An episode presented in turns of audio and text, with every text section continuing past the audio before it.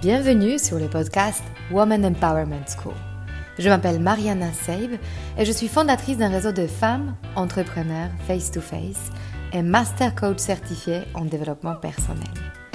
Je conçus ce podcast en pensant à toutes les femmes qui souhaitent accéder à leur puissance intérieure pour créer du changement dans leur vie et entreprendre les projets les plus audacieux. Ensemble, nous allons apprendre à mieux nous connaître lever nos barrières et accéder à notre intuition féminine pour mener la vie dont nous rêvons profondément. Alors, si tu souhaites développer ton business et créer de l'impact dont tu seras fier, ce podcast est fait pour toi.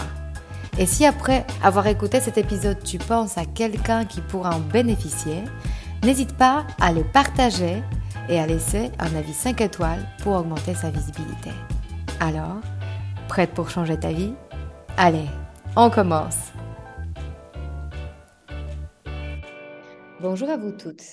Aujourd'hui, je vous présente Frida Dubernet de Bosque, qui est une heureuse mère de quatre enfants, médecin généraliste à Valence, et qui a fait appel à moi pour pivoter dans sa vie, réduire sa charge mentale et créer une autre qualité de vie qui lui correspond à 100% on va parler de ce que c'est le challenge d'être une femme ambitieuse qui a envie d'être présente dans plusieurs domaines de sa vie et avancer à plusieurs niveaux en même temps. Bonjour Frida. Bonjour Mariana. Écoute, je suis vraiment ravie de t'avoir parce que tu mènes plusieurs sujets en même temps qui sont des sujets costauds. Et euh, j'ai adoré euh, notre coaching ensemble et j'avais très envie de partager ta sensibilité euh, avec toutes les femmes qui m'écoutent parce que je pense que tu vas ouvrir plein de portes et des possibilités pour celles qui nous écoutent. C'est un gros challenge, mais écoute, on va tâcher d'être à la hauteur. écoute, la première question que j'ai envie de te poser, que je pose à toutes mes invitées, c'est celle de savoir brièvement d'où tu viens, dans quel cadre familial tu as grandi et quelle ambiance, quelle croyance ont façonné ton enfance et ton système de valeurs en tant qu'adulte? Alors moi, je suis, je suis née euh, dans une fratrie de quatre enfants, donc à Annecy, en Haute-Savoie. Euh, je suis la seule fille au milieu de trois garçons. Je suis la deuxième, position numéro deux. Donc euh, déjà, voilà, euh, entourée de, de mecs, il a, fallu sans doute que, je me fasse euh, un peu ma place euh, avec différentes stratégies pour m'adapter à, cette ambiance plutôt masculine. mes parents sont la première génération immigrée en, France. Mon papa est d'origine tunisienne et ma mère est algérienne. Euh, ils nous ont eu plutôt sur le tard. Euh, c'est des parents qui étaient un peu plus âgés, on va dire, que la moyenne. Je dirais que l'ambiance était hum, bruyante. euh, et puis surtout, ma mère a vraiment eu le, le, souci de nous, nous transmettre la valeur travail avec la notion de voilà de d'effort de, s'investir euh, vraiment dans tout ce qu'on faisait euh, à, 100% et, même plus. C'était une femme assez exigeante euh, qui a cherché à, nous tirer et à nous pousser au, maximum vers le haut. Et j'ai envie de la remercier aujourd'hui parce que je pense qu'elle a largement contribué à, à ce qu'on est tous devenus aujourd'hui. Qu'est-ce qui finalement t'a amené à construire ton parcours de médecin? Parce que je pense que tes parents mmh. n'étaient pas du tout médecins et du coup vouloir te mettre euh, au service des autres Effectivement, moi, je, mes parents sont absolument pas médecins. D'ailleurs, mon père a fait très peu d'études. Je pense que j'ai quand même senti euh, très très tôt que j'avais une, une attention euh, aux autres. je pense que c'est lié un peu à, ma sensibilité personnelle et puis à ce que j'ai vécu aussi à travers mon histoire et ma place dans la, dans la fratrie et dans la famille. Bon, déjà, la, place de la, seule fille, donc quelque chose d'un peu précieux, d'un peu rare. Euh, euh, et puis, euh, ce qui va aussi un peu avec l'idée qu'on peut se faire d'une femme, à savoir quelqu'un d'attentionné, quelqu'un de doux, quelqu'un qui va prêter de l'attention aux autres. Je pense qu'il y avait quand même cette, cette notion-là, voilà, les attentes qu'on pouvait avoir vis-à-vis de moi, c'était un petit peu la, petite fille modèle, quoi, la fille gentille, intelligente, sage, qui écoutait et euh, qui faisait pas trop d'histoires et pas trop de vagues. Euh, et comme je disais, l'ambiance était bruyante. Et puis il y avait aussi le, fait qu'on on, manquait beaucoup d'espace, euh, littéralement d'espace vital, quoi, parce que on a grandi dans un tout petit appartement dans une cité HLM. voilà, on était dans 60 mètres carrés à 6. et en fait, il y avait très peu de place très peu de place euh, physique. Moi, j'avais pas d'intimité euh, à proprement parler. Quoi, j'étais avec mes trois frères dans la même chambre. Donc, je pense qu'il y a eu un petit peu tout ça. À la fois, bon, ces attentes, euh, pas forcément très conscientes, mais voilà, qui, qui s'imprègnent un peu dans l'ambiance et dans les remarques qu'on peut me faire. Et, par ailleurs, cette impossibilité, de par ce contexte de vie, voilà, de, de laisser euh, s'exprimer euh, tout ce que je pouvais avoir à exprimer. Donc j'ai beaucoup intériorisé et puis j'ai appris à observer attentivement, à analyser très très tôt, très jeune. Euh, pour essayer justement de, de, de, calmer un peu cette ambiance qui pouvait être très explosive à la maison. Hein. Il y avait voilà, il y avait du bruit, il y avait, il y avait des, des, des garçons qui, qui, laissaient euh, s'exprimer, eux, pour le coup, leurs émotions de façon très vive. Et puis, on pouvait le pardonner peut-être plus facilement à, mes frères. Et, moi, je, me devais de, d'être euh, oui, euh, douce et un peu docile, en quelque sorte. Et je crois que c'est ces deux choses-là, un peu l'idée qu'on, qu'on se fait d'une, d'une fille, dans un contexte de vie qui était quand même assez particulier, qui m'ont forgé voilà, à, être là, mais discrètement, à, être présente aux autres, mais dans quelque chose de, de, discret, de... et puis amener du calme, chercher à résoudre les conflits euh, qui pouvaient y avoir euh, entre les différents membres de la famille. Et c'est vrai que très vite, hein, j'ai eu cette place. Euh, avant d'être médecin, j'ai un peu été le docteur de tout le monde à la maison. Qu'est-ce que ça a donné dans ta vie d'adulte, ce, que tu as du coup encodé en toi de comment il faut être, c'est-à-dire docile, intérioriser tes émotions? Où est-ce que ça t'a amené en fait en tant qu'adulte? Pas une question simple. en tant qu'adulte, euh, je crois que ça m'a permis euh, d'être une sorte de caméléon j'ai très vite réussi à me, à me fondre euh, dans différents milieux. Je pouvais être à la fois euh, cette euh, jeune beurette de quartier au sein du quartier et en même temps être la très bonne élève hyper studieuse et en même temps de par mes études pouvoir évoluer dans des milieux sociaux finalement extrêmement différents de ceux dans lesquels dans lesquels j'ai moi grandi je crois que ça m'a permis ça parce que, en fait, ça, ça m'a incité très jeune à me dire, bon, voilà ce que je ressens. Je peux pas l'exprimer comme ça, euh, enfin, librement, ouvertement, parce qu'il faut pas que je fasse trop de bruit, que je prenne trop de place, que je sois, voilà, il, faut que je sois discrète. Donc, euh, ça a amené de, de l'intériorité. Je crois que ça m'a vraiment amené à me gérer en quelque sorte. Et du coup, ça m'a donné euh, voilà, des, outils, je pense, et une sensibilité pour euh, repérer un petit peu avant les autres ce qui se passait, ce qui se jouait. Euh, et, comme s'il comme s'il y avait un petit coup d'avance, et, à travers ça, et eh ben, j'ai pu me, me fondre un peu dans, la, dans plein, de, plein, de, plein de milieux, plein d'endroits différents.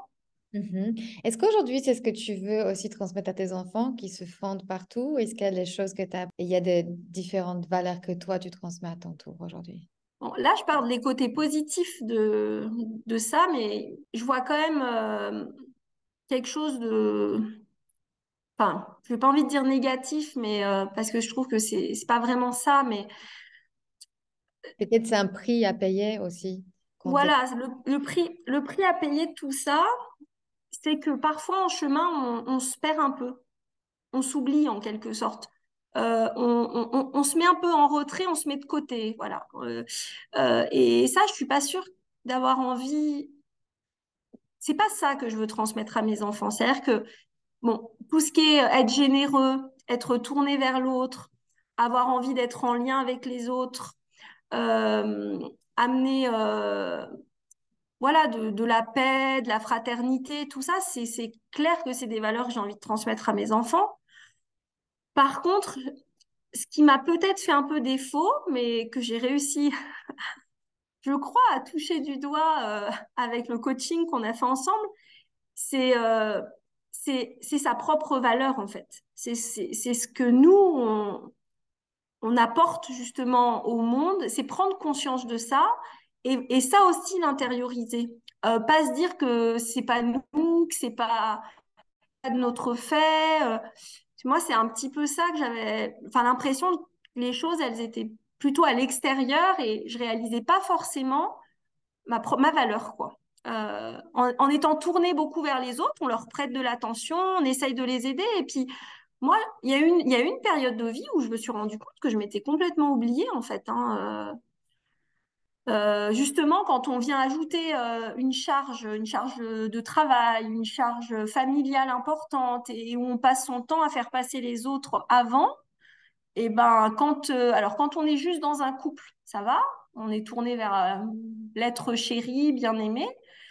Mais quand on se retrouve comme moi avec un, puis deux, puis trois, puis quatre enfants, puis en plus de ça, une patientèle euh, de médecins généralistes euh, qui peut euh, s'élever alors au début à 200, 300, puis 1000, puis 1200 patients.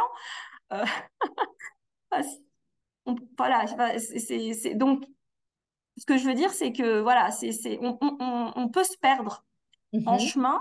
Et, mais je, me suis perdue en chemin. Hein, je, je me suis... justement, parce que tu n'es pas la seule, là tu parles de quelque chose de très universel qui nous arrive régulièrement quand on a des enfants, euh, quand on a un travail prenant et on, on s'efface, on fait la place à tous les autres, on passe tous les autres euh, devant mmh. nous. Quelle était concrètement la conséquence qui t'a amené vers cet inconfort de contacter une coach que tu connaissais pas avant? C'est toujours inconfortable, il faut se le dire. Et donc, qu'est-ce qui t'a amené à dépasser cet inconfort et te dire que peut-être euh, il y a une autre vie est possible? Mmh. Donc, tu peux nous raconter un peu la situation ah où tu étais avant de me contacter ou au moment de me contacter? Mmh. euh, Alors, si tu le permets, j'aimerais remonter un tout petit peu avant mmh parce que toi, tu es arrivé euh, comme une suite logique à ce que j'avais déjà entamé auparavant. Et alors, du coup, c'est hyper clair pour moi parce que hum, je me revois là, quand tu me poses la question, euh, je revois la scène et je la, je la, ressens même. C'est un peu troublant parce que c'était, j'attendais mon troisième, donc euh, qui va avoir six ans maintenant. Hein. Je venais de terminer ma dernière journée de travail, euh, donc j'étais à la veille de mon congé maternité. Et je suis arrivée exténuée, exténuée, épuisée. Et euh, je me suis assise sur les escaliers de, ma maison. Et en fait, euh, j'ai ressenti cette fatigue extrême. Et ça m'a percuté. Je me suis dit, mais qu'est-ce qui se passe? Comment j'en suis arrivée à être aussi épuisée? Euh, Et puis, tout de suite, ce qui est arrivé au-delà de la fatigue, c'est vraiment l'intuition que j'étais pas en train de vivre ce que j'étais destinée à vivre, quoi. Comme, comme, comme s'il y avait un décalage entre euh, ce que j'avais toujours euh, souhaité pour moi et la réalité dans laquelle j'étais euh, depuis un certain temps. Et, et, je me suis dit à ce moment-là, bon, deux options s'offrent à toi. Soit tu persistes dans cette voie au risque d'un épuisement extrême, voire euh, d'une mort symbolique, quoi. Enfin, c'est comme si tu décidais de te complètement te, nier euh, au, point de ne plus exister. Soit tu réagis et euh, tu essayes de, sortir finalement de cette espèce de, rythme infernal qui t'est effectivement imposé de l'extérieur, mais qui correspond pas à, ce que toi, tu avais imaginé pour toi. Et, et puis au-delà de ça, il y avait, donc déjà, il y avait cette fatigue, euh, voilà, cette, cette, cet écart. Et, et, et, en fait, je me suis dit, je comprends pas. J'ai un mari que j'aime du fond du cœur. Là, j'attends un troisième enfant que j'ai désiré ardemment. J'ai déjà deux enfants en pleine santé. J'ai une grossesse qui se passe bien. En fait, quand je faisais l'état des lieux de où j'en étais du point de vue factuel, toutes les cases étaient cochées. Ah, voilà, le mari, les enfants, euh, un travail euh, épanouissant et, euh, et en même temps un état émotionnel et physique qui ne correspondait pas à ce qu'on peut, à ce, que moi j'imaginais d'une vie heureuse, quoi. Ça s'appelle dissonance cognitive. Là où j'en suis et là comment je me sens, mm. c'est troublant à quel point ça ne colle pas quelque part.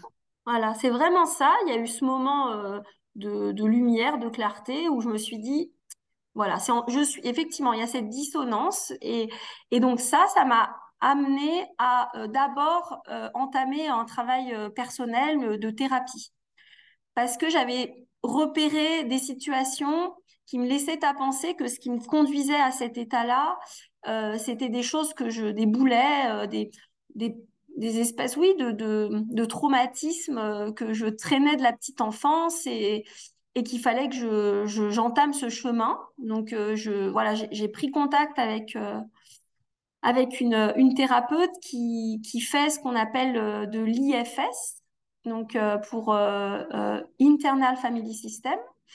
Que j'avais rencontré dans un contexte pas du tout professionnel, mais plutôt convivial. On me l'avait présenté, et puis tout de suite, je me suis sentie très, très, très liée à, cette, à cette euh, thérapeute. J'ai tout de suite saisi euh, quel était l'intérêt de la méthode, euh, en quoi est-ce que ça amenait quelque chose de nouveau, parce qu'il y a l'intégration justement du corps et de l'état physique. Je trouvais que c'était intéressant. En tout cas, ça m'a vraiment fait écho.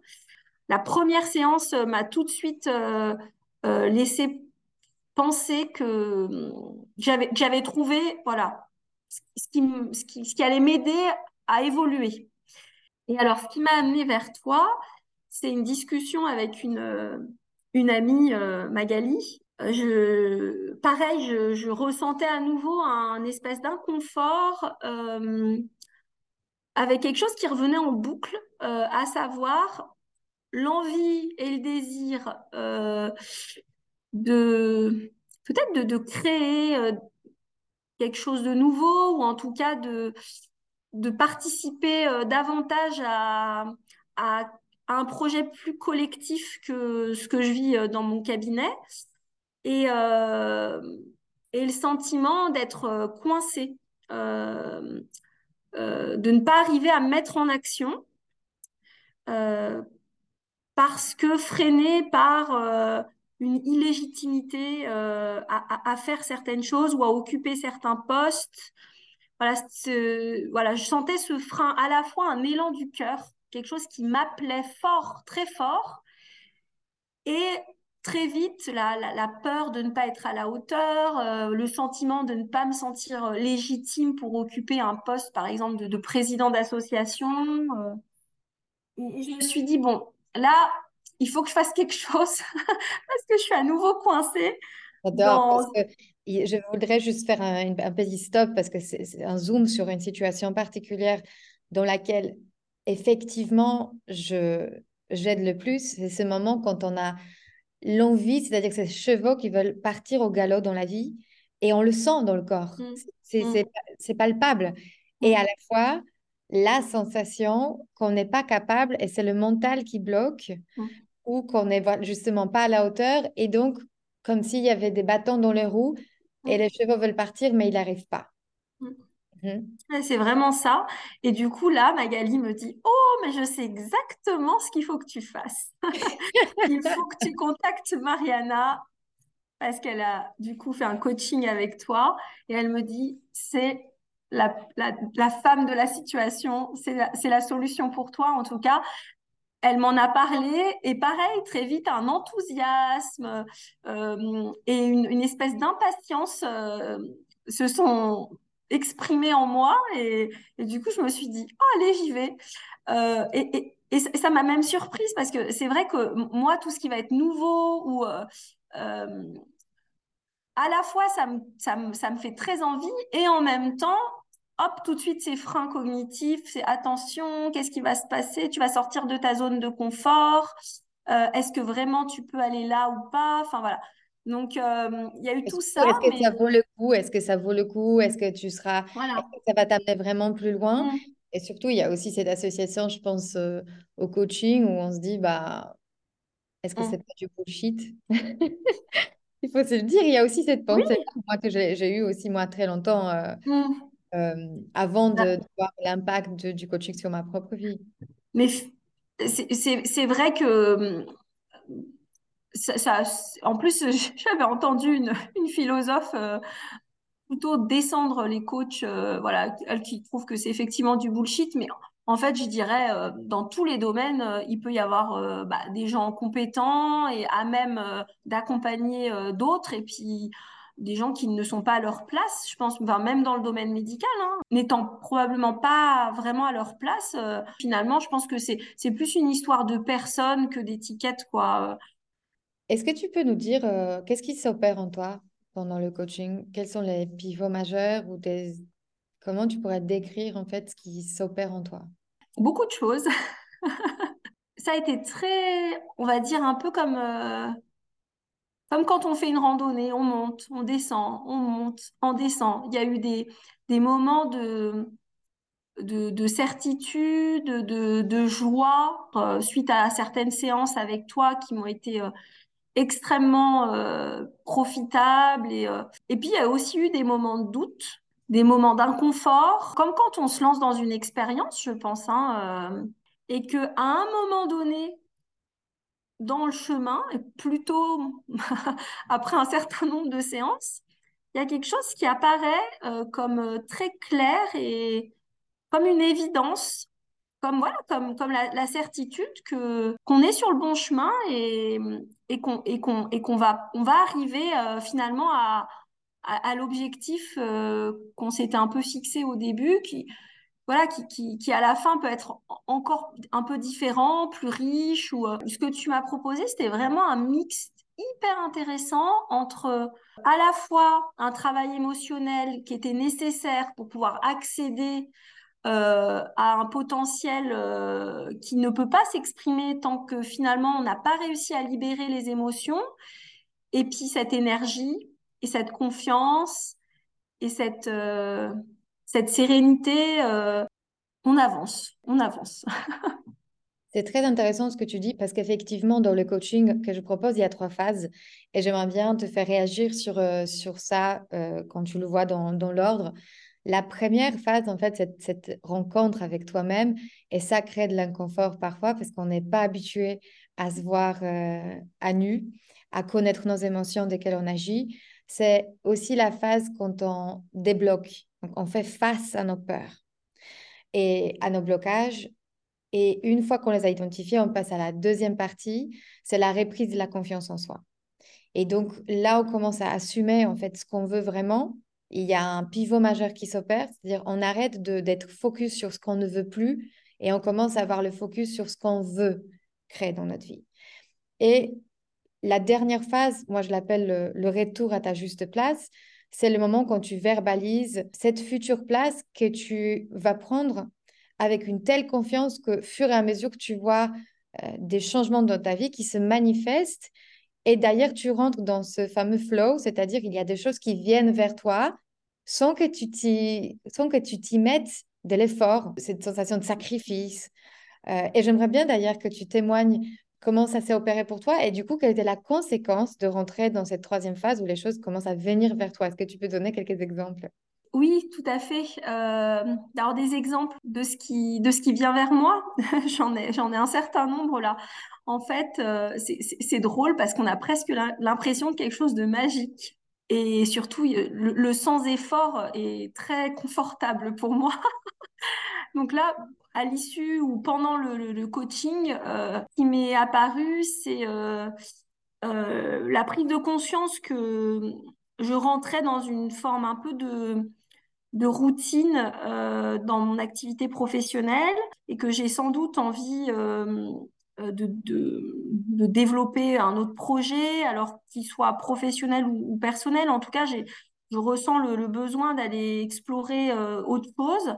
Et, pour ça, bah, il faut que je me libère un peu de temps. Et c'est là où c'est quand même drôle, alors que ça faisait euh, bah, des années que j'avais des difficultés à, trouver un relais euh, au cabinet. J'ai trois, remplaçants qui sont venus toquer à ma porte un peu comme par magie. Alors, je ne sais pas s'il y a un alignement au niveau de l'univers ou euh, juste cette posture, en fait, ce, besoin euh, qui, est là et qu'on identifie et, qu'on laisse s'exprimer va de, fait euh, permettre, euh, ouvrir des champs. C'est comme ça que je l'interprète parce que finalement, je me dis, mais j'ai fait aucun effort. J'ai pas mis d'annonce, j'ai pas passé plein de coups de fil comme j'avais pu le faire euh, à un moment quand je cherchais un remplaçant pour mon, mon dernier congé maternité. Remplaçant d'ailleurs que j'ai pratiquement pas pu trouver. J'ai été très peu remplacée. Alors que j'y mettais énormément d'efforts, énormément d'énergie. Toutes les portes étaient fermées. Euh, je ne trouvais pas. Et là, je, me dis simplement, j'ai envie de me libérer du temps, j'en ai besoin, et je fais pas d'efforts, et j'ai trois personnes qui se présentent. Donc euh, ça, c'est assez euh, déroutant pour moi, la notion qu'il peut se passer des choses sans effort, sans s'épuiser. et, euh, et, alors, une chose quand même intéressante, c'est que avant même que ces personnes ne se présentent, j'avais pris la décision de me libérer du temps. Euh, en l'occurrence, il y a une formation à laquelle j'avais envie d'assister. Du coup, j'ai bloqué euh, trois jours dans mon planning. Je me suis organisée avec mon mari pour lui dire bah, je veux faire ça. Euh, euh, j'ai besoin d'un relais auprès des enfants.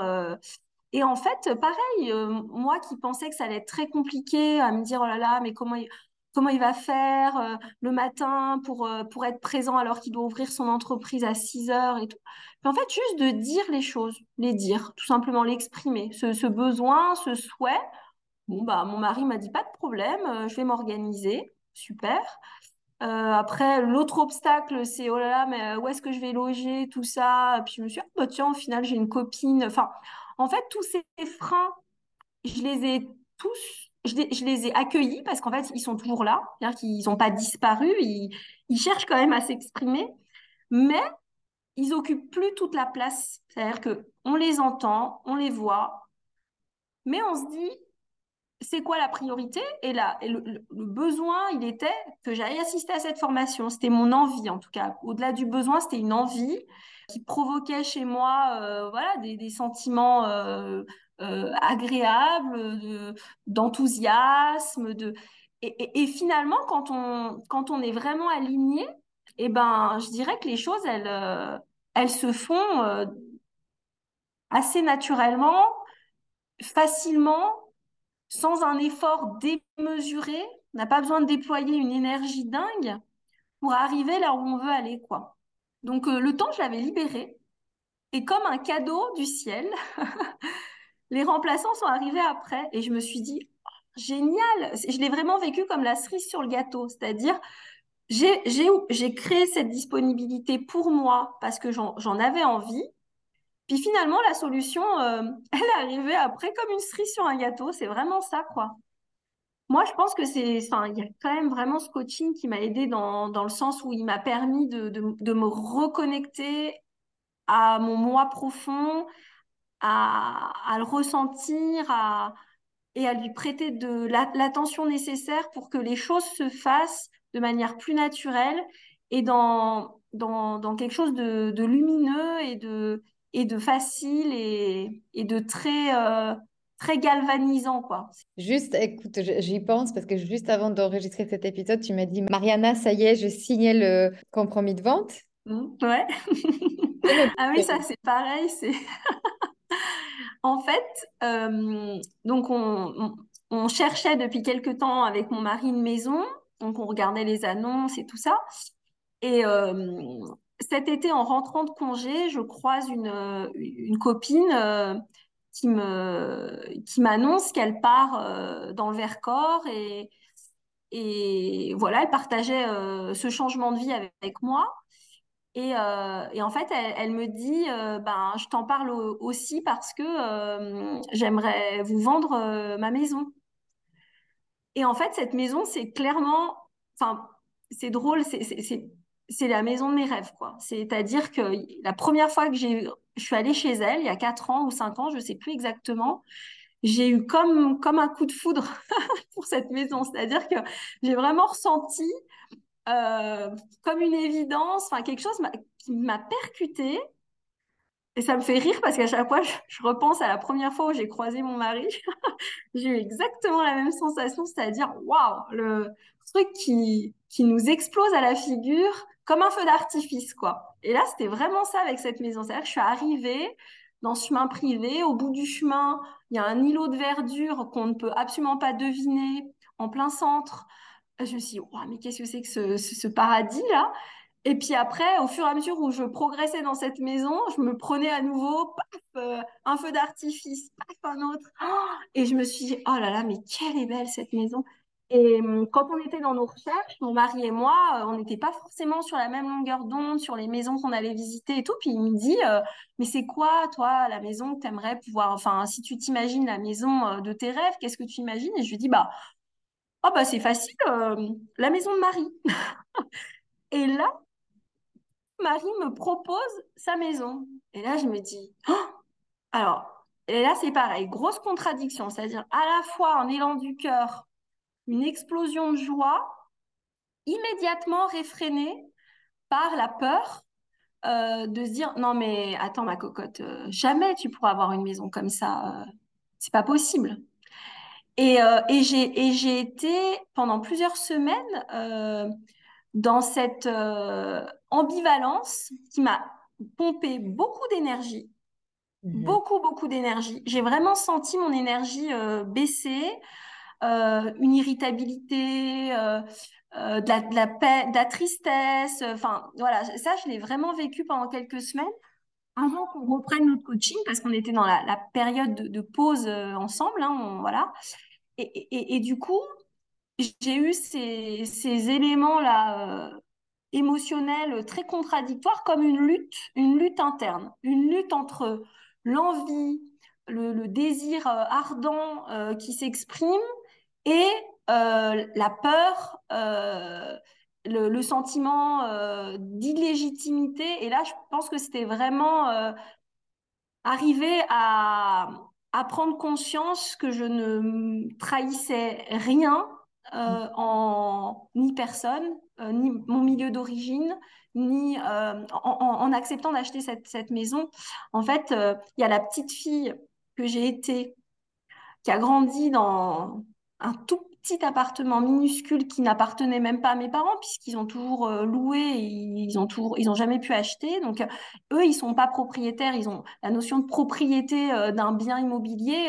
c'est quelque chose que moi j'ai touché là euh, avec ma situation de médecin et tout ça, mais ça n'a jamais été possible euh, pour mes parents et tout.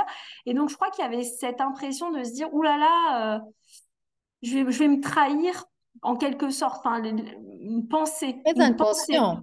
J'adore mm. que tu évoques ça parce qu'effectivement, c'est très inconscient. On a travaillé mm. sur les croyances mm. inconscientes et cette idée de trahison. Si j'ai réussi mieux que mes parents, est-ce que ça voudrait dire que je, je vais les trahir ou, ou je vais éveiller peut-être des émotions chez eux involontairement de souffrance ou de tristesse. Euh, et concrètement, ce n'est pas vrai. C'est une sensation mmh.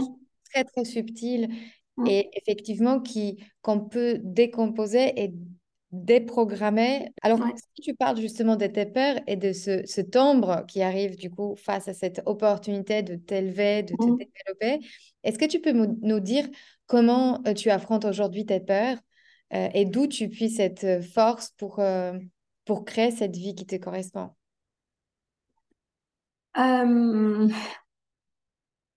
Ben, alors, en fait, les, les, peurs, je, crois que l'énergie, elle, elle, est là. euh, et elle peut s'exprimer euh, à partir du moment où on parvient à être vraiment euh, en, en, lien et aligné avec, avec son moi profond. Moi, c'est vraiment ce que je ressens. C'est-à-dire que quand je suis dans une situation où je suis moi, pleinement moi, j'ai de l'énergie à revendre et, c'est là, quoi. C'est pas quelque chose que j'ai besoin de produire ou ce potentiel qui existe en chacun de nous et qui peut s'exprimer euh, par, par le biais de, de ce lien euh, à soi, quoi. C'est vraiment ça. Hein. Enfin, moi, c'est comme ça que je le ressens et c'est comme ça que je le vis. Et quand je réfléchis aux, situations euh, que j'ai pu vivre ou traverser, je pense j'aurais presque envie de partager la, situation parce que je trouve que quand on donne des exemples, ça peut faire écho aux autres et, ils peuvent s'identifier à ça. Donc, moi, la, situation la plus difficile que j'ai eu à traverser, euh, c'est euh, une rupture euh, familiale qui a été vraiment difficile parce que je me suis sentie déracinée comme un arbre qui a plus de racines. Comme au moment de mon, mariage, quand j'ai exprimé le souhait de me marier, j'ai été rejetée euh, j'ai été rejetée euh, par mes proches parce que euh, ils, avaient eu des attentes et ils s'étaient imaginé des choses pour mon mariage qui correspondaient pas à, mes envies, à mes besoins profonds. Mais mes parents, ils sont ils sont nés donc dans un pays étranger, au Maghreb. ils ont ils sont musulmans, pratiquants. Et donc, ce qu'ils auraient aimé ou souhaité pour moi, bah, c'était que j'épouse euh, un jeune homme un peu voilà qui partageait ma, culture et mes origines et ma et ma foi. Et bon bah la, vie en a voulu autrement. Voilà, j'ai eu ce coup de foudre, le feu d'artifice euh, en voyant Nicolas, mon mari. Et euh, et il y a eu des, années et des années de lutte interne qui m'ont pratiquement tuée en quelque sorte, dans le sens où je ressentais voilà l'amour euh, profond pour euh, Nicolas et l'envie de, de, de, fonder un foyer et de construire ma vie avec lui.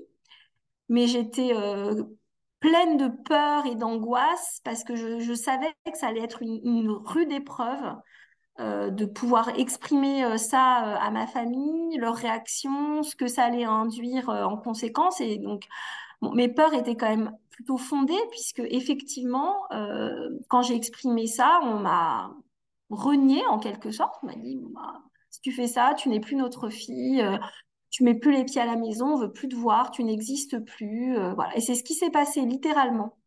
Et entre l'avoir entendu quand j'étais petite et le vivre, bon bah il y a, y a ah un gap quoi. Hmm. Voilà. Donc moi j'ai vécu ça.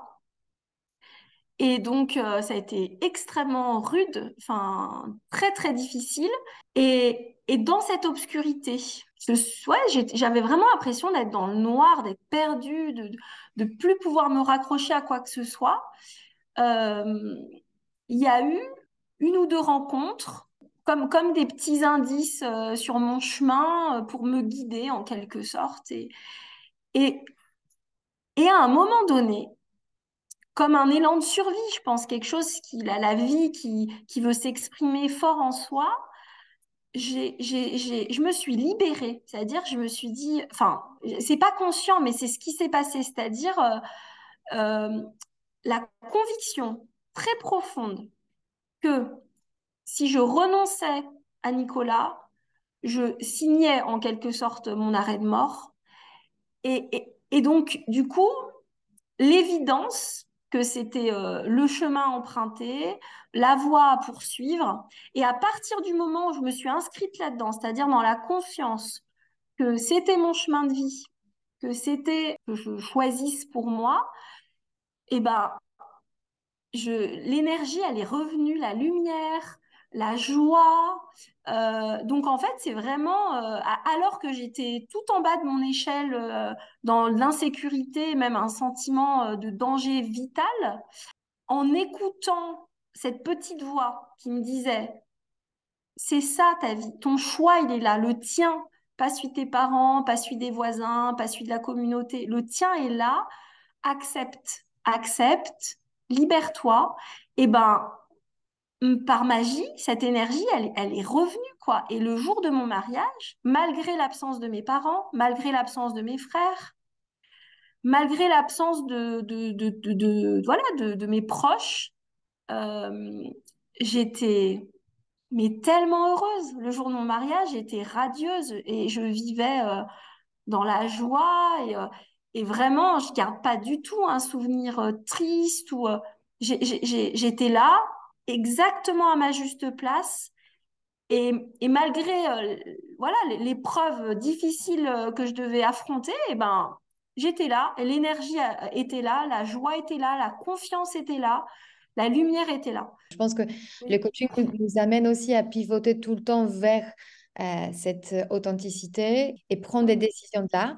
J'aimerais bien, juste avant qu'on termine, que tu me dises qu'est-ce que toi, tu dirais à toutes ces femmes qui nous écoutent, qui peut-être se sentent aujourd'hui figées, pas assez connectées à leur authenticité, euh, à créer encore la vie de, de cette peur euh, de ne pas y arriver, de ne pas être assez ou de ne pas mériter.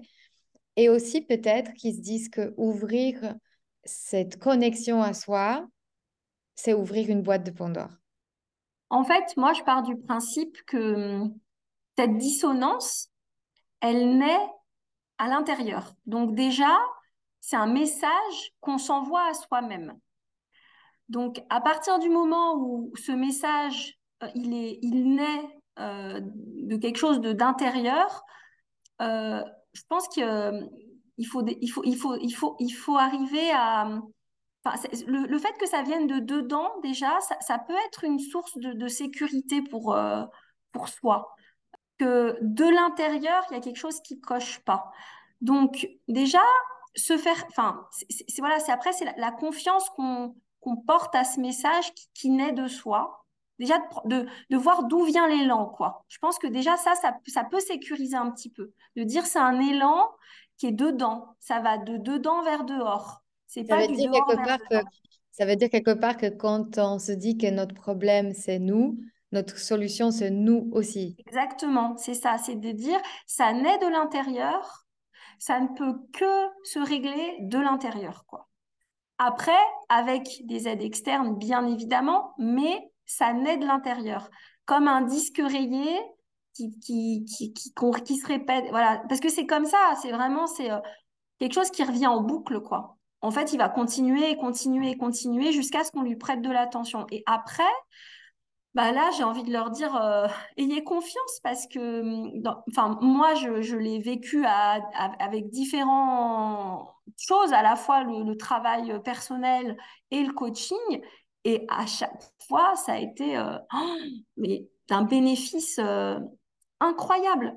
En fait, je crois que ce qui fait peur, c'est l'idée qu'on qu'on soit différent, mais en fait, on n'est on pas différent, on est la meilleure version de soi-même. C'est ça, c'est le, bout du chemin, c'est ça, c'est on parvient à toucher la meilleure version de soi-même, quoi.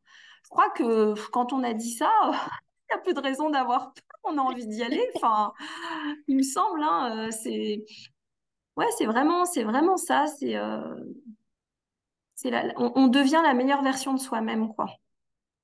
Merci Frida infiniment pour ton temps, ta disponibilité, qui est, tout le monde a compris, précieuse, avec quatre enfants et ton travail à fond de médecin généraliste qui développe son cabinet.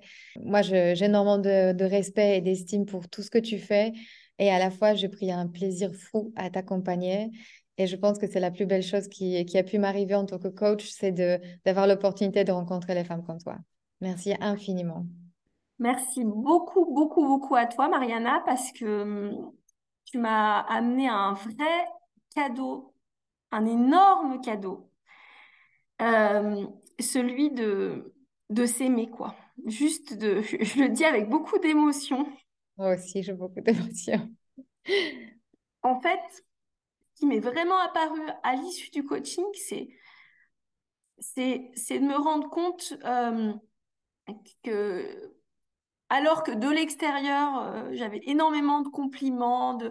On, me dit tout le temps, mais comment fais-tu? Oh, Mais c'est pas possible, mais comment tu fais? Oh, Vous êtes exceptionnel et tout ça. Et je te disais, c'est fou quand on me dit ça, je suis triste. La dernière fois qu'on m'a dit que j'étais exceptionnelle, euh, j'étais triste et je comprends pas. Et en fait, j'ai compris euh, à l'issue de notre dernière séance que cette tristesse, elle venait du fait que je n'étais pas moi en mesure de voir ça et à partir du moment où j'ai pris conscience de ça, eh ben, ça y est, je le vois. je vois qu'en fait, euh, bah oui, je, je, je, je, peux avoir beaucoup d'amour et beaucoup de respect, beaucoup de tendresse et beaucoup de, d'estime pour ce que je fais parce que bah, c'est quand même, voilà, je, le fais, c'est une réalité et je le voyais pas. Et, et c'est pareil, ça, ça donne une énergie euh, dingue, quoi.